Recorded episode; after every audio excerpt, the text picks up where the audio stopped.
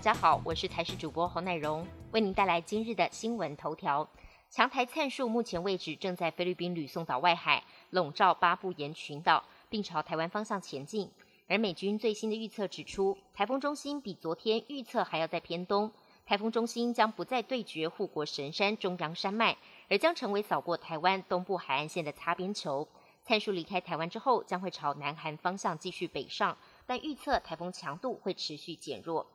强台灿树的暴风圈在今天上午已经触陆。屏东垦丁也开始感受到风雨，有水上活动业者前一天已经将生财工具绑牢，但台风逼近，实在睡得很不安稳，起了大早来巡视。至于照既定行程来玩的游客也不能下水，只能站在岸边观浪，就只喊威力实在很惊人。宜兰苏澳上午也已经出现间歇性的大雨，而乌石港也出现明显风浪，就怕会有危险，海巡人员早一步将封锁线拉起，避免民众靠近岸边。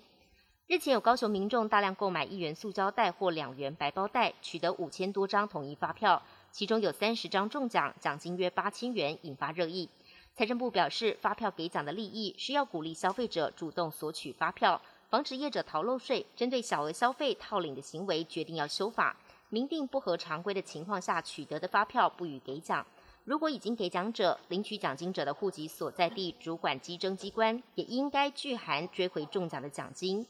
美国卫生官员预计将在十月批准辉瑞疫苗用在五到十一岁的儿童。辉瑞药厂的德国合作伙伴 BNT 生技公司周五稍早表示，将在未来数周内申请全球批准儿童版辉瑞疫苗用于五岁以下的儿童。儿童版跟成人版成分基本上是一样的，只是剂量比较少。九一恐怖攻击事件即将届满二十年，美国总统拜登在二十周年前夕呼吁全美团结。并强调团结是美国面对厄运的最大力量。拜登还将走访二十年前遭遇恐怖攻击的三个地点，向所有罹难者致哀。纽约市的大家长白思豪表示：“九一一已经过去二十年了，不过内心的感觉还是很痛，伤口将永远无法愈合。”